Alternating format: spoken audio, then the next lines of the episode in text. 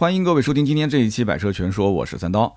最近呢，有一位听友给我们发来了一条信息啊，说他遇到了 4S 店销售经理手撕报价单这样的事情，而且是在一家奥迪 4S 店啊，这个画面有点刺激啊。他说想问一问曾经是奥迪销售总监的三刀，怎么看现在奥迪 4S 店的经理就这种办事水平？那么原本他对奥迪品牌，他对这个奥迪 Q3 车型还挺有好感，但是在这个奥迪销售经理手撕报价单，并且转身瞪他一眼的时候，他就发誓这一辈子再也不会买奥迪车了啊！这位听友呢非常认真的写了大概三千多个字的来信发到我邮箱，后来我梳理了一下啊，今天在节目当中呢，我把整个事情的经过分享给大家。那么我也会去在讲述他这个故事的过程当中加入我的分析和判断。那么这个方式其实挺好的，大家如果有自己的一些故事，买车用车的一些故事，你可以发到我的邮箱啊，我的邮箱是四幺八幺五零五零五艾特 qq.com 啊，四幺八幺五零五零五。大家有什么好玩的故事可以写给我。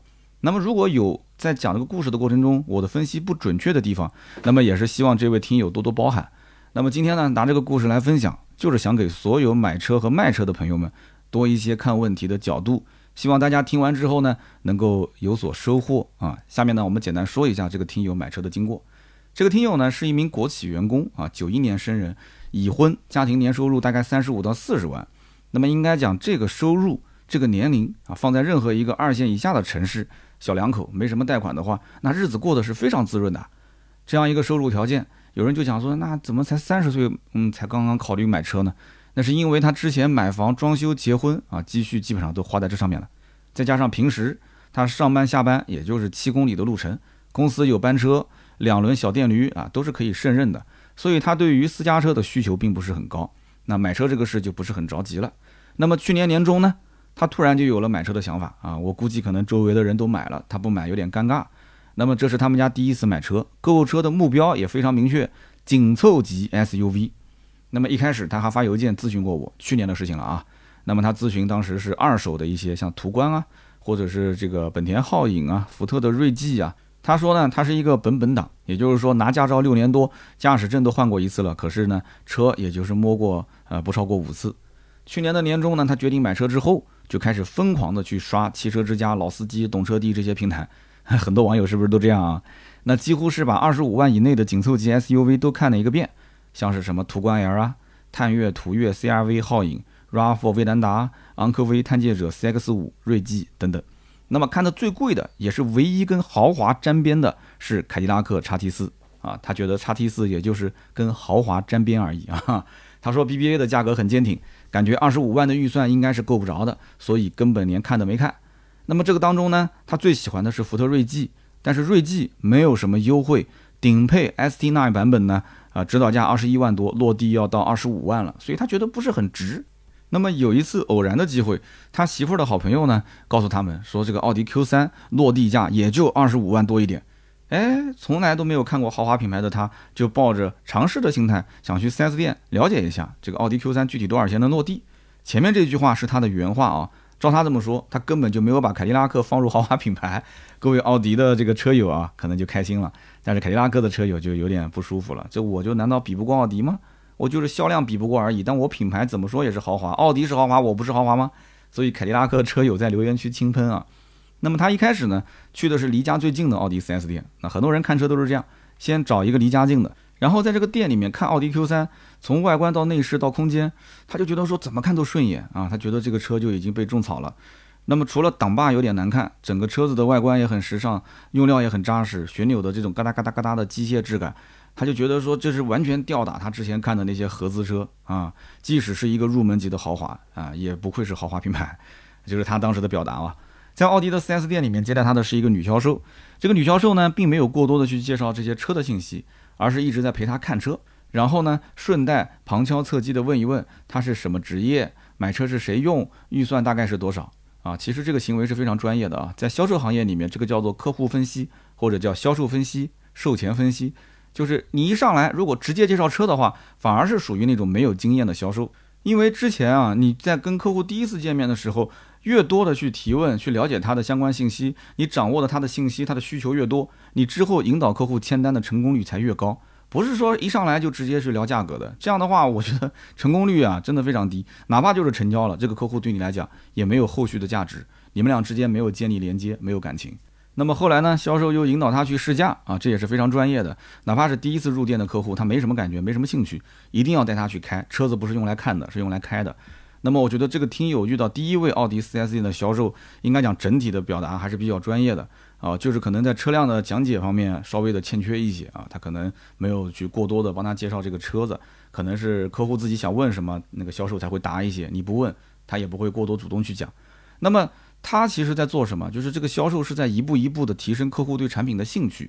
那么当时试驾的这个车呢，是一点四 T 的，就是三五 TFSI 的版本。销售就讲这个版本是一个热销车型啊，你不要买二点零 T 的，一点四 T 就够用了，就推荐他考虑这一款，性价比很高。那么客户当时觉得说，这个车开起来呢，驾驶感受啊，最直接就是方向盘很轻，油门也很灵敏啊，悬架呢不软也不硬，开起来整体还是比较舒服，比较顺手。那么回到店里面呢，他就象征性的，因为第一次来店嘛，象征性的问一下这个车子啊，三五的时尚动感大概落地价是多少？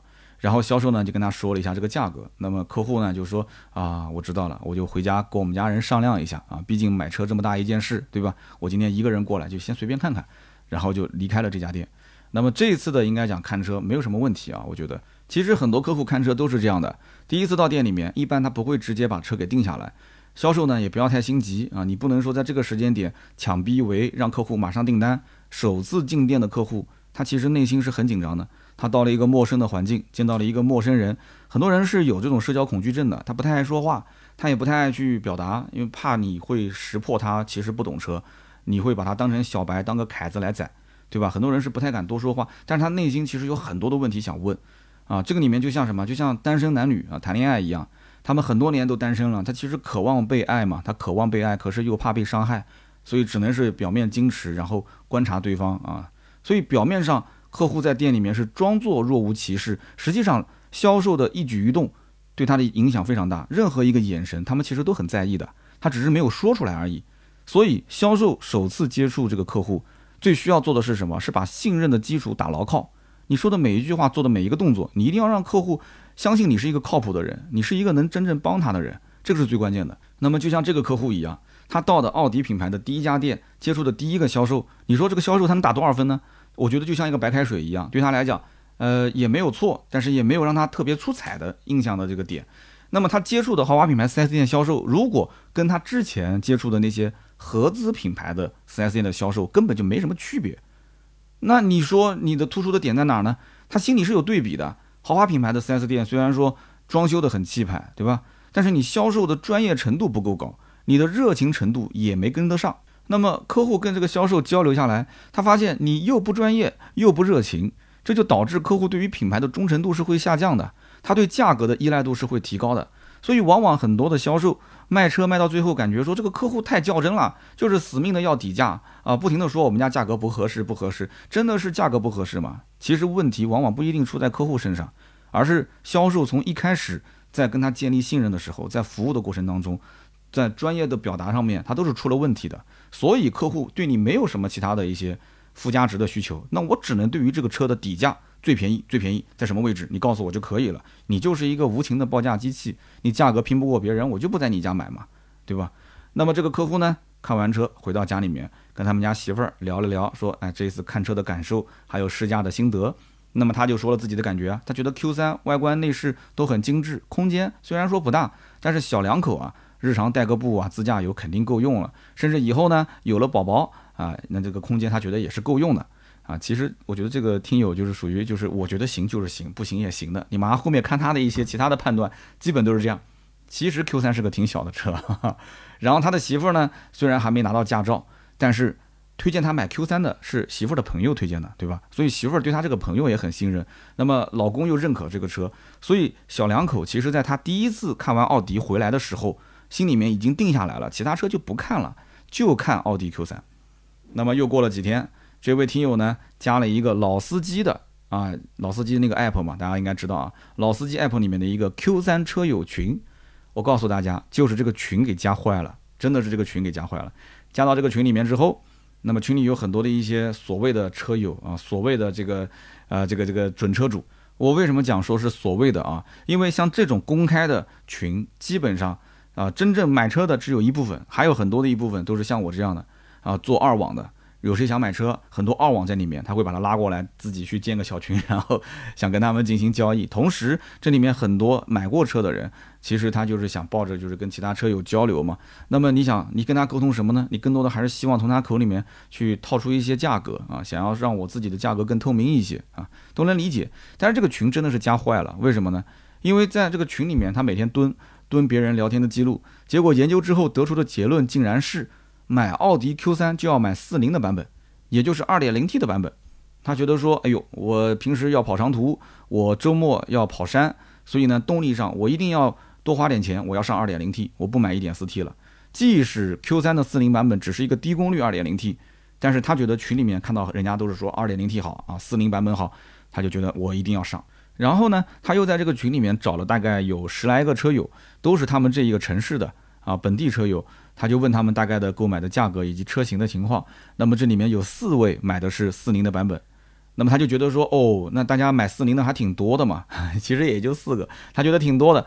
然后他也大概了解了一下成交价，他就在想，我心里面是有数了啊，我大概就有一个方向，有一个价位，我就能去跟 4S 店去砍价了。他就摩拳擦掌，准备再一次去到奥迪 4S 店试试看，谈谈价格。那么我相信很多网友都跟他一样，对吧？自以为加了一个车友群啊，在网上看了很多的一些所谓的网上的真实报价啊，就开始觉得有能力去 4S 店去把这个价格砍到最低了，是不是？甚至于感觉自己跟当地的车友在网上啊，大家也不是很熟，但是是网友嘛，了解到了他的成交价，就觉得说自己已经非常非常了解本地的这个成交行情了。其实作为一个普通客户来讲，的确获得真实成交价的渠道是非常有限的，但是。你要如果认为你现在得到的这些信息，你收集到的这些样本就已经能确定你拿到的是最低价，我告诉你大错特错，因为我们见过太多太多类似这样的情况了。从我卖车的第一天起，拿网络上的价格来进行对比的，就从来没有间断过。那么用网络报价去对比现实中的报价有没有意义呢？有，但是只是一个参考的意义，而不是说能把它当成一个刻度尺。他说多少就是多少，不可以。甚至于网友的报价都不能作为刻度尺来衡量。哪怕就是同一个城市的成交价，你都不能去衡量你现在具体的成交价，你可能拿不到这个价格。这里有很多的因素，一会儿我给大家慢慢的讲。那么这里面网友他收集到的资料样本是有限的，他非常容易以偏概全。我们就拿这个车友来讲，他得出的两个结论，我可以说几乎都是错的。首先就是车型版本的问题。那么奥迪 Q3 最畅销的版本，其实就是之前带他去试驾的那个销售。推荐的那个版本就是试驾车的版本，三五 TFSI 一点四 T，然后时尚动感，指导价二十八万七千八，这个是卖的最好的。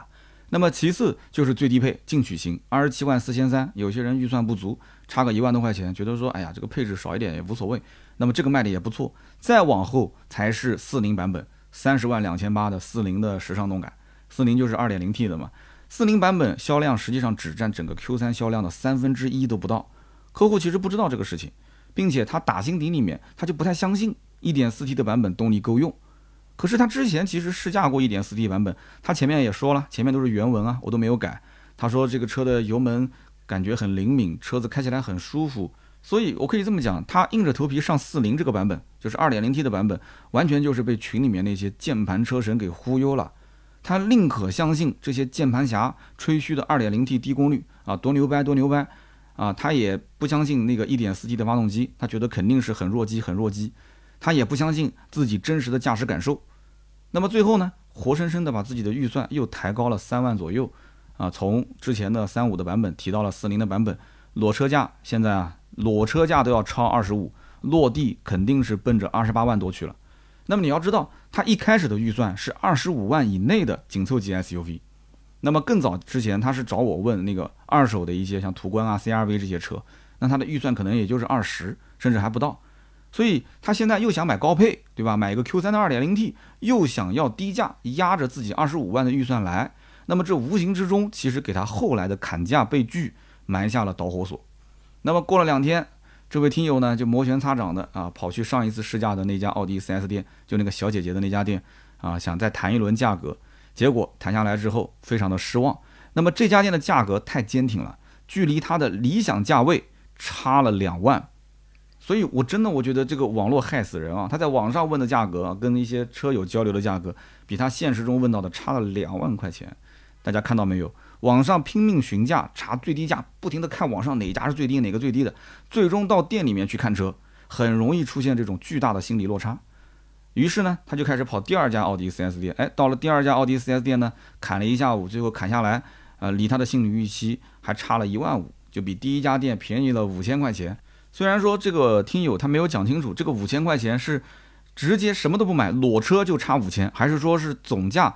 啊，包含什么装潢、保险、上牌啊、购置税，甚至贷款手续费一起，夯不啷当啊，差了五千块钱。这个我们不管啊，我们就讲这个所有的网友在买车的时候，他没有那么专业，他最终认的就是那个包牌的价格，其他他不是很懂。那么作为销售来讲，是一定要跟客户解释清楚的。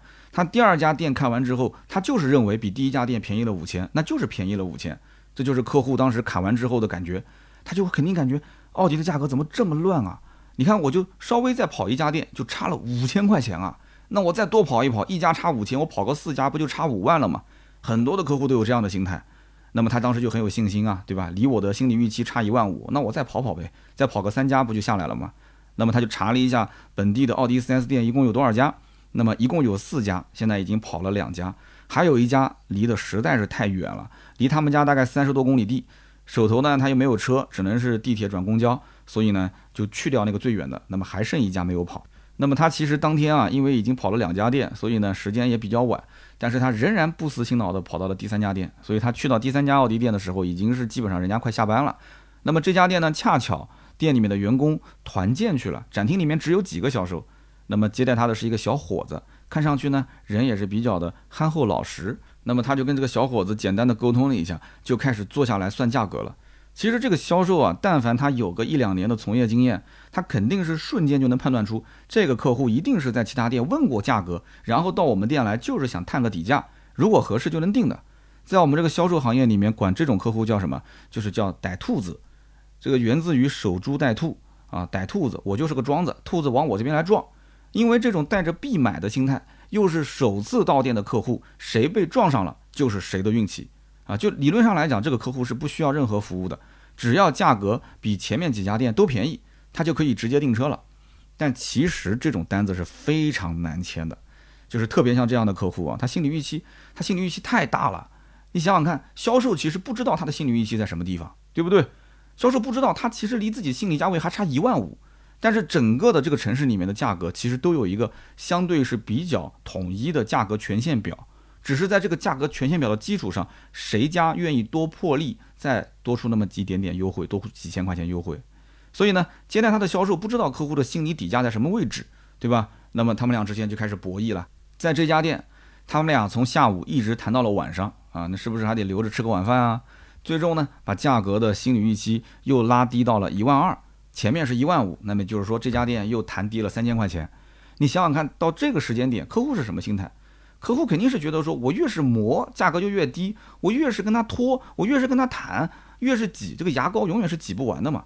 现在的这个距离，他的心理价位还剩一万二，谈了三千，还是有收获的嘛。但是客户不满意啊，毕竟离我的心理预期还差一万二嘛。然后他就跟销售讲，呃，我再回去考虑考虑。于是呢，他就走了。那么临走的时候，这个销售其实是比较失望的。你想想看，也很正常啊。客户进店的时候，他觉得这个客户哇，这意向非常高，什么都看好了，就差个价格了。那么这个中间，他也是好几次打电话给领导申请价格。你想，今天是团建嘛，领导都在团建啊，一边在团建，一边在爬梯子，一边接电话。哎哎，你什么？这客户要订车啦？啊，给多少能订啊？说行，那行就这么签吧。然后过一会儿又打电话过来，他说啊，怎么又没订啊？啊，正在爬梯子呢。啊，就是又没订，那什什么价格？哦，再让再再送个两次保养就能订是吧？啊，就送吧。那你不能老打电话，对不对？一次又一次，一次又一次的加码啊，到了一万二的心理预期，呃，订单还是没拿下来。客户说：“我先回去了。”客户自己也说了啊，说可能这次走呢，销售有点失望，他也有点过意不去，是吧？那么他就跟他讲，回头我们再聊。那么第三家奥迪 4S 店的销售呢，也有点不甘心。等他回去之后，两个人在微信上又聊了一下，什么意思呢？月底有车展啊，销售告诉他说，店里面会冲业绩。销售呢，保证这个价格肯定是全年最给力的一次，错过这一次就得再等一年。于是呢，客户就跟他的媳妇儿商量说：“你看，哇，这个马上车展了，对吧？绝对是抄底的好时机。月底呢，我们找个时间去店里面再谈一下。那么那天下班之后，晚上啊，夫妻两个人呢就赶到了 4S 店，又是一轮加一轮的跟领导申请价格啊，开始打这个拉锯战。然后呢，始终距离客户的心理价位，他还是有一些距离。那么这个时候，客户接到单位领导的电话啊，说要回去处理一些事情。其实到了这个时间点上，我觉得双方的这个信任啊，已经开始有一些崩塌了。然后这个客户跟销售讲说：“哎呦，今天晚上我实在定不了啊，我这临时有些事情，我要回去处理一下。”他又要选择离开 4S 店。那么看得出来，其实销售这个时候已经是有一点泄气了啊！你来了一次，上次本来是差一点要定又没定，这一次我觉得你来的就是定的，又没定，而且我也让步了，你还是没定。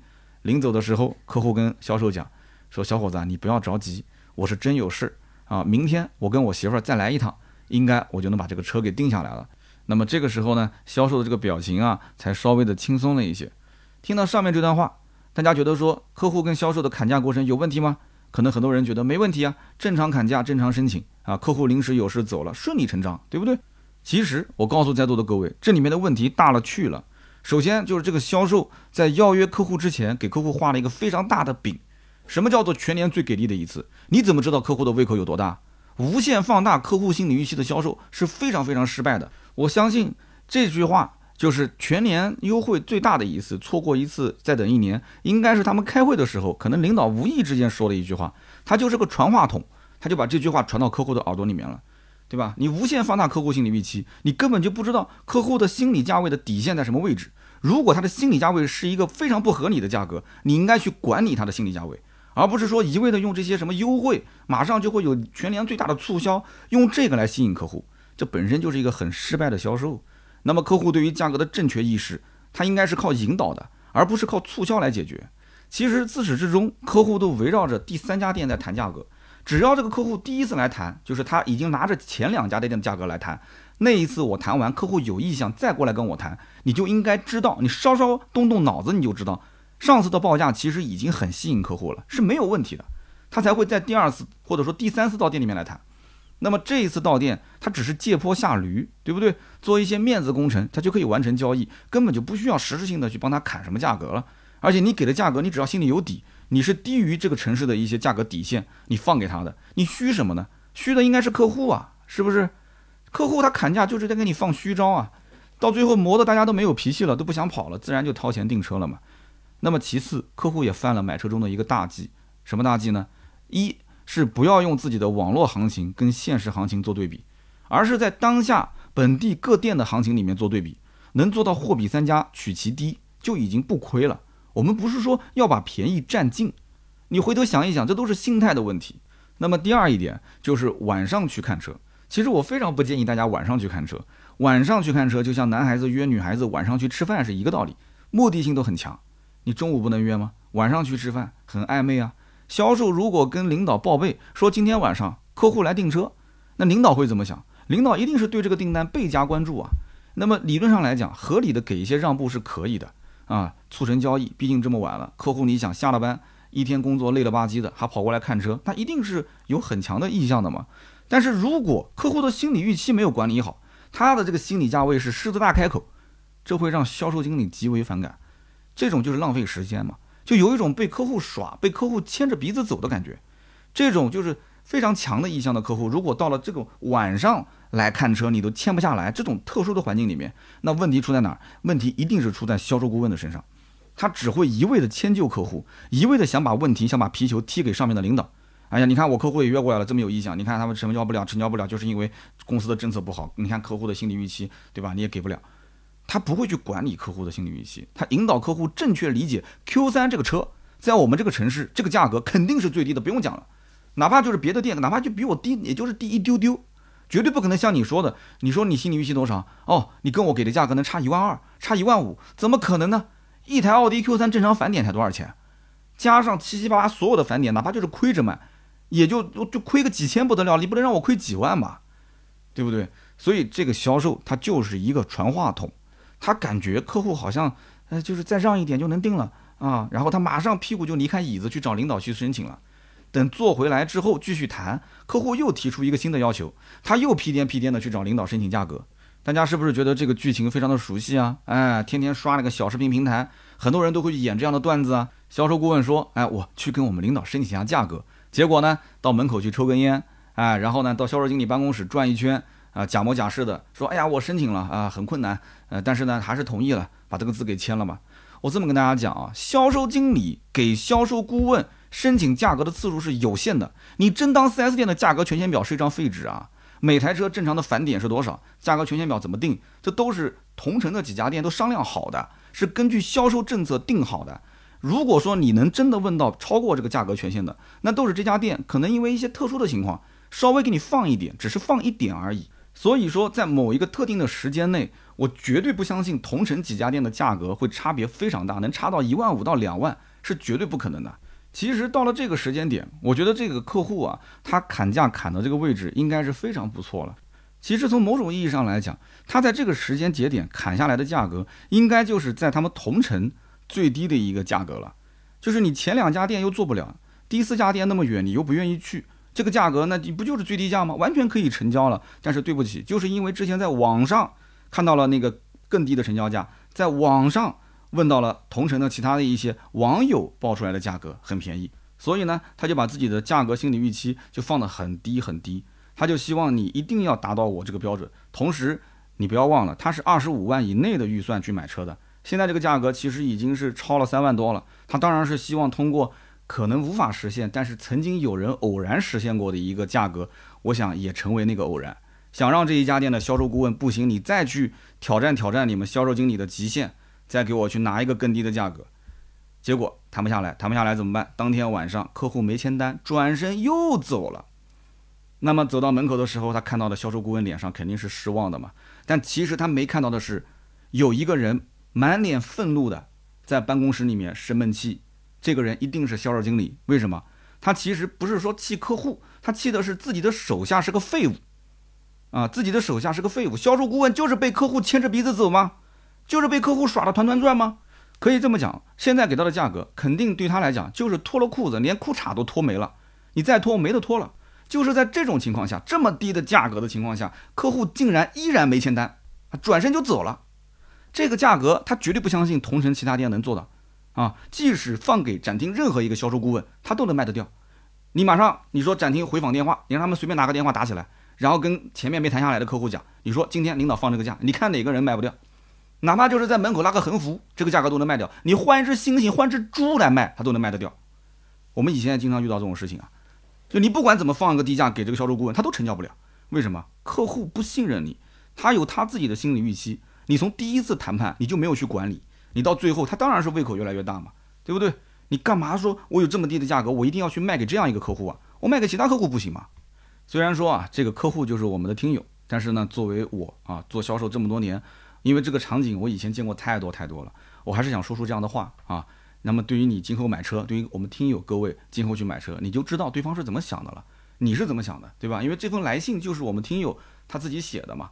隔天晚上，我们听友就是客户啊，他媳妇儿出差了，他呢想了想，还是想去订车，所以他就自己一个人带着身份证，带着银行卡，就准备去订了。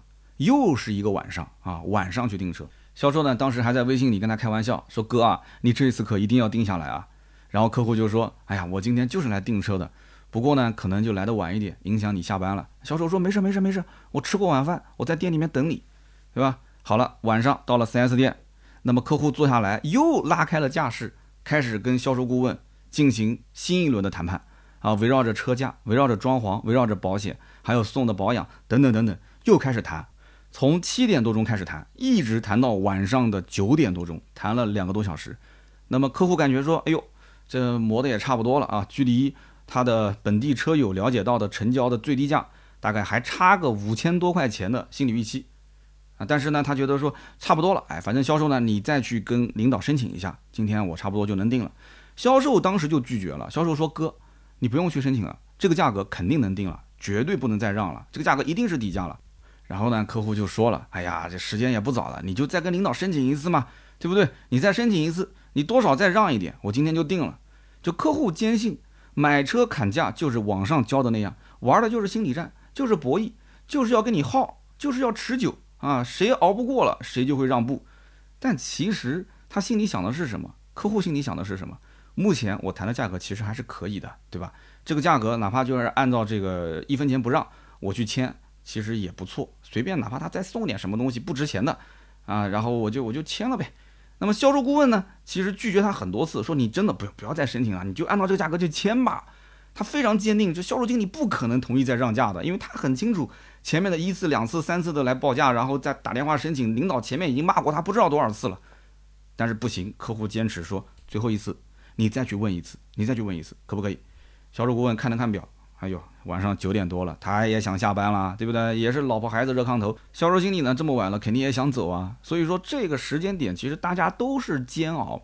那么这个时候。客户又催着他说：“你赶紧去问吧，最后一次了，最后一次了。”销售顾问又妥协了。他说：“那行吧，老哥，我再帮你试最后一次。”其实你觉得是妥协，你其实是自己在往火坑里面跳啊。很多客户都觉得说，销售顾问离开谈判桌的那一刻去找销售经理谈价格，基本上就是走过场。他起身的那一刻，就一定是价格松动的时候。但是大家想过没有？万一要是这个价格申请不下来，其实这个谈判就陷入了一个死局。就相当于是谈崩了，就很尴尬，所以销售顾问是不能轻易的离开谈判桌去跟领导申请价格的，这个一定要十拿九稳啊。那么这家奥迪 4S 店的销售经理当时就在展厅里面，那么销售顾问同意说去再问最后一次，他找到这个销售经理，销售经理站的位置呢，离客户的谈判桌大概也就是七八米的距离，互相是可以看见的。当时客户就看到销售顾问拿着报价单给到销售经理看。销售经理看完之后，哎，戏剧性的一幕就发生了。他好像说了几句话，表情呢就比较愤怒啊，应该是骂了销售顾问几句。接着，销售经理直接就把报价单给撕了，而且还恶狠狠地转过身朝客户这边看了一眼，刚好和客户的目光对视了一下。当时客户整个人都懵了，他心想：这个买卖不成仁义在是吧？你这不是侮辱我吗？那销售经理呢，手撕报价单，再瞪他这一眼。哎，这样一个做法对于客户造成了一万点伤害，客户这个时候当时脾气也来了啊，转身就走人了。那么虽然说他心里面还是挺喜欢 Q 三的，还是想买 Q 三的，但是这个面子问题啊，面子比什么都重要，对吧？都是成年人。那么销售这个时候也没办法，也很无奈的就跟着他走出了展厅。那么这一场谈判不欢而散。那么虽然说销售经理当着客户的面手撕报价单的这个做法，我是非常不认同的。但是销售经理陪着销售顾问等了一个到店里面，其实已经来过两次了，价格也是谈了一轮又一轮。今天呢，本来以为他百分之百来了就是订车的，结果坐下来一屁股坐下来之后谈了两个多小时，到了晚上的九点半还是没有搞定客户，而且你还拿着这个价格单过来申请价格，可能前一天销售经理已经跟这个销售顾问说了，你不要再问我价格了，昨天给的已经是底价了，在这种情况下你还过来挑战我的底线。就看着这种手底下的销售顾问这么无能这么蠢，拿着这个价格这么低，就是一个猪都能卖出去的价格，你都搞不定客户，就那一刻的情绪爆发，我是完全能够理解的，啊，虽然这个行为我觉得我不提倡，但这个心情我完全能理解，啊，有的时候谈价格就像谈恋爱一样的，你说你要求不高，但是你只要感觉到了就行。什么叫感觉？啊，你自己也说不清，是吧？爸爸妈妈给你介绍对象，介绍了一个又一个，你一个都看不上，那爸爸妈妈就不理解啊。因为父母要的是给你一个家，而你要的是一场恋爱，你们俩要的就不是一个东西。那么客户从一开始二十五万以内预算去买一个 RAV4 CRV，然后一路看到买 1.4T 的 Q3 啊，觉得 1.4T Q3 大概二十五能落地，再到后来被网上这些键盘侠忽悠啊，忽悠到了个 2.0T 的 Q3，超了预算了嘛，二十八万上下。那么砍价的深层动机，其实说白了就是想以二十五万的预算为基准，尽量的往上靠一些。而且我相信啊，他之前不是调研过四个就是同城开奥迪 Q3 2.0T 的客户吗？他们的提车价格肯定也都不一样。但是正常人都会是以这四个人当中最低成交的那个价位作为标准啊，这个也是可以理解的。可是往往偶尔出现过一次最低价，它并不一定代表是你能够买到的价格，它可能有一些附加的条件，他没跟你说啊。比方说，他可能贷款付了手续费了，可是你是全款啊，对吧？奥迪全款他也是没有返点的，贷款有返点的嘛。然后他可能是有置换，但是你没有置换啊。他置换二手车被 4S 店赚了个一万两万，你没有置换，你当然是砍不到这个价了，因为他是第一次买车嘛。那也有可能他是忠诚用户，家里面有其他人的名字，那也是个奥迪，那你不是忠诚用户啊。那也有可能他买了装潢，你没买装潢啊。那也有可能他找了关系，你没有找关系啊。你们俩之间的对话仅仅是存在于你当时买多少钱，你多少钱成交的？哦，你这个价格成交的？哦，我知道了。所以我们只会看一个结果，它最低成交价是多少。他的最低成交价是多少，我的最低成交价也得是这么低，就这么一个很纯粹、很简单的想法。但是你认为我这么简单、这么纯粹的想法，为什么还是被 4S 店套路？实际上这背后啊，反而是更复杂啊，就是你想的简单了，真的是简单了。那么这个客户呢，在回家的路上，又给销售顾问发了一条信息，毕竟刚刚经历了这件事情，大家都很不愉快，是吧？然后去了三次他们店也没成交，他也觉得有点对不住这个小老弟，他就问这个销售说这台车最低成交价是多少？然后呢，这个销售顾问呢也是下班了啊，开着车就听着这个语音呢有这种车子里的风噪声，然后销售就说了这么一句，他说反正你要的价格肯定是做不了的。之后呢，客户也不好意思再联系这个销售了，那么再等几天看看销售会不会联系自己，结果发现从此以后了无音讯了。那么再问问前面两家店能不能做到这个更低的价格呢？前面两家店也说我做不了，啊，所以客户最后的总结原文如下啊，一个字都不改，客户自己写的。他说：“我想大概是销售对于我这样拼命压价的客户也失去了信心吧，我也开始对这个销售小伙子失望。我这么想买车的一个心态，难道你看不出来吗？你从中再沟通一下，其实我还是愿意买的啊。作为年轻人。”三次接触下来，我感觉这个小伙子从事汽车销售至少有两三年的经验，你就不愿意再努力一把吗？从此，我对于 Q3 和奥迪一点好感都没有了。后来呢，之前两家店的销售也还曾经联系过我，但是我再也拾不起对奥迪的兴趣了。大家听完这个故事，不知道什么感慨啊？其实大家听到的可能是一个买车卖车的故事，但是我其实就像看了一场，就是误会颇深的一段恋爱啊。就是销售顾问，他怎么看不出你有强烈的购买欲望呢？可是你画的饼太大，销售的胃他消化不下。如果是我，我从一开始，你锅有多大，我就给你摊多大的饼，就从一开始我就要断了你那种那么夸大的这种心理预期，不可能，在我这里绝对不可能。那么我判断过，你已经跑过两家店，到店你就很有购车意向，我至少要做三件事来稳住你。第一件事情，秀我的专业。整车介绍我要给你来一遍，哪怕你已经很熟悉了，但是对不起，在我面前，什么叫做你很熟悉的？你能有我熟悉吗？我是专业销售，我跟前面几家店的销售专业水准不在一条起跑线上。你不要用跟别人给你介绍这台车和我给你介绍这台车放在一个档次。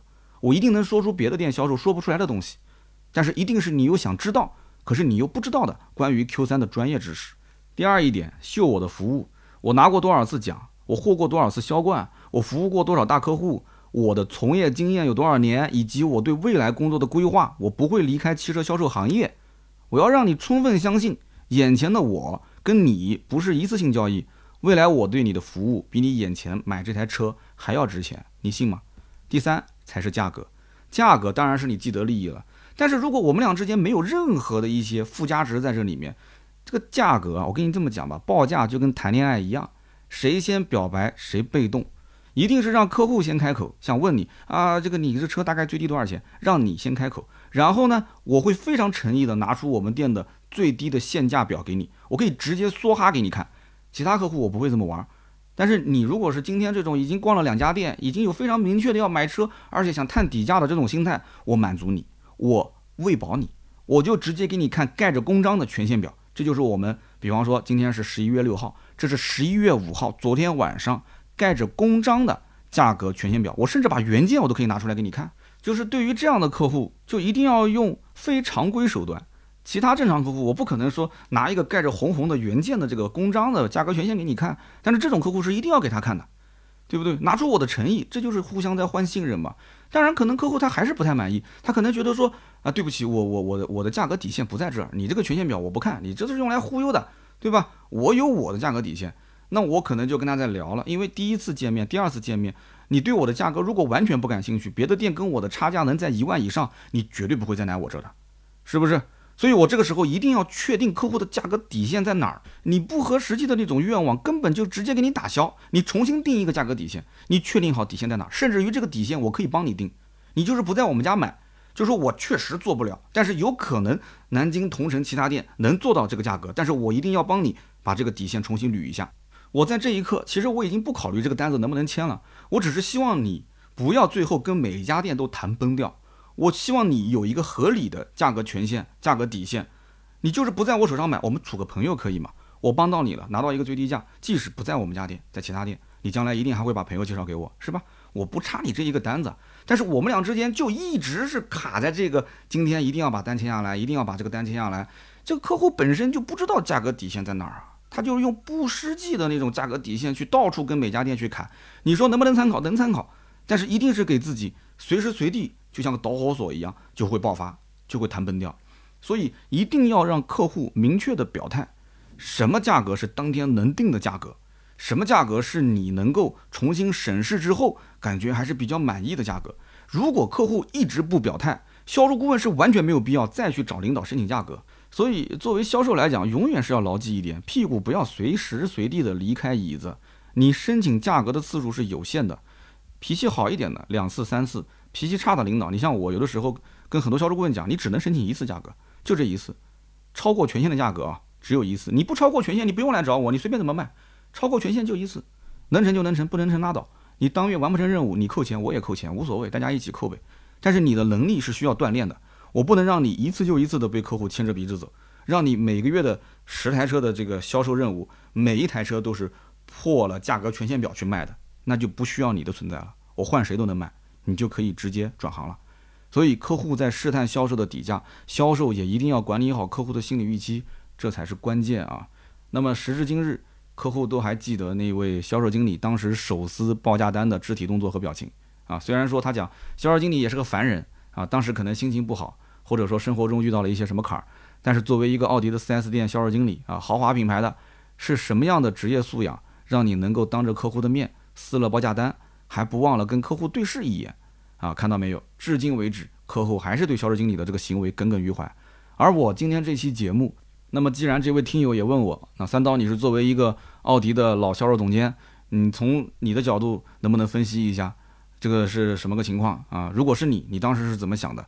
那么我今天讲了一下我的感慨啊，我也不是说帮销售说话，也不是说帮听友去说话，我只是站在一个第三方的角度，我去分析，甚至带入到我当时如果是做销售经理、销售总监的这种情况下，我的一些想法，也可能说的不一定对啊，也可能跟事实有一点点偏差，没关系的，大家一起来讨论，我们可以在评论区去交流啊。我不知道这位听友听完今天这期节目是什么样的一些感受，也可以在留言区我们去交流一下啊。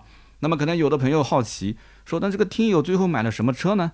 啊，上面的这个事情发生之后不久，由于他之前看过马自达 CX 五，啊，然后偶然之间也逛了一下昂克赛拉跟上市不久的 CX 三零的新款啊，那么当时呢，他觉得说，哎，马自达的车呢，外观也漂亮，内饰呢那种极简的设计风格，他本身就是个极简控啊，啊，他说试过两次，对比试驾了一下，最后定了一台马自达 CX 三零次顶配。那么这台 CX 三零最终的落地价十八万出头，大家可以看一看 CX 三零次顶配的指导价是多少啊？相当于这台车几乎没有优惠啊，客户也说了，也没怎么谈，反正大差不差，没什么优惠我就定了。所以有的时候你想一想，真的每个人对一台车的判断是完全不一样的。他觉得说二十五万买一辆锐际是不合理的，但是十八万出头买一个 CX 三零是合理的。所以福特的领导你要好好的反思一下。你的品牌营销做的真的是跟什么一样的，我都不好意思说你了啊！这两台车子真的 真的是，从从任何角度来讲，我觉得都是锐际可以吊打 CX 三零的。但是 CX 三零竟然十八万出头都能卖得出去。然后客户说了，我身高一八七，但是 CX 三零的驾驶座让我坐得无比舒服。简单的说，就是非常理想的坐姿。毫不夸张的讲，从坐姿来讲，尤其是针对我这个身高啊，我特别留意了一下，说座椅调整之后，右前膝盖不会磕碰方向盘下面的柱子这个点。CX 三零、锐际、Q 三都是前三名啊，就相当于坐得很舒服嘛。虽然说三菱的后排有点小啊，但是我买这台车的想法就是先过渡一下，三年之后宝宝出生了，我拿这台车去置换，换一辆 B 级车或者是中型 SUV 啊，再或者说，那么目前住的是市区的老小区，那么一台小 SUV 对于我新手来讲好停好开，那么至此我买车就告一段落了。那么好的，以上呢就是这位听友的来信以及我的一些分析和解读。这位听友最后买了马自达的 CX 三零，我觉得也是可以理解的，因为 CX 三零本身也没什么人买，他想找老客户咨询价格也很难，对吧？说白了，眼不见心不烦。马自达也是一个不需要怎么管理价格预期的一个品牌，就那么几款车，我估计他们也没把当地的这个经销商啊问全，也没几家马自达的 4S 店，所以客户也懒得跑了。问个两家差不多啊，优惠没什么优惠就直接定了，多简单，你说是不是？好的，那么以上呢就是本期节目所有的内容，感谢大家的收听和陪伴，也欢迎各位在我们的评论区交流啊，听完故事之后的感受。如果觉得这样的故事形式还不错，大家呢也可以跟我投稿，就是把你自己平时的买车用车遇到的一些问题，你有一些想不通的地方，你可以发你的这个故事给到我，我的邮箱是四幺八幺五零五零五。只要是跟车相关的啊，不管是买车用车，甚至就像砍价，砍价这种事情，我相信很多人有很多很多的一些问题。你可以把你选车的思路，为什么砍不下来，然后销售顾问跟你之间谈判的整个过程，你发给我，我来帮你去分析，我帮你去把把脉。我觉得这样的这种形式挺好的，因为以故事的形式给大家讲，然后同时结合我的分析，我相信对很多人都会有帮助。每一期节目什么车型其实不重要，通过大家在买车用车的过程中的一些疑问。通过我的一些经验的判断和解答，我相信能给大家一些启发，不仅仅是给呃准备买车这一方，包括呃在卖车的一线的销售，大家都会有启发。同时，还有一些人本身对车比较感兴趣，因为这一期节目毕竟跟车相关的东西还是比较少。到了后期，大家如果相关的这种啊，就是比方说来信啊、故事啊聊得多了，一定会有很多跟车相关的想不通、想不明白的一些点，我们都可以交流。然后呢，现在我每一周。晚上七到八点，有一天啊，七到八点的时间会做一场 My Club 的在线的音频解答。大家如果感兴趣呢，也可以看一看朋友圈，盾牌的朋友圈，还有我们的微信群，我们都会提前通知大家。那么明天是礼拜天，今天晚上更新虽然晚，但是一定会有网友听到我的节目，不要忘了啊！明天上午在我的微博“百车全说三刀”一直播“百车全说三刀”，你都可以搜一下，最好是用一直播搜。我上午十点到十一点会有一场直播。那么直播的内容呢是新款的宝马 X3 跟纯电版的 RX3。明天的直播一个小时的时间，礼品非常的丰盛，宝马的原厂小熊五只，包括榨汁机两台，小爱音箱两台，还有一个啊小新 Pad，联想的小新 Pad。之前我们送过一个，这次我们再送一个。所以明天上午啊，如果你要闲着没什么事，就花这一个小时的时间，很有可能这几个大奖就是你过来一起帮我发发弹幕啊，热闹热闹，然后同时呢抽抽奖，祝大家好运。那么以上就是节目的所有内容。下面呢，我们是聊一聊上期节目的留言互动。那么上期节目呢，我们聊的是呃销售顾问的这种也是跟接待有关的啊，就是为什么爱理不理的这种情况。那么有一位叫幺八三零幺二五 LFRY，他说三刀，上周六我刚刚遇到过这样的事情。销售呢之前电话轰炸啊，不停的让我去 4S 店看车。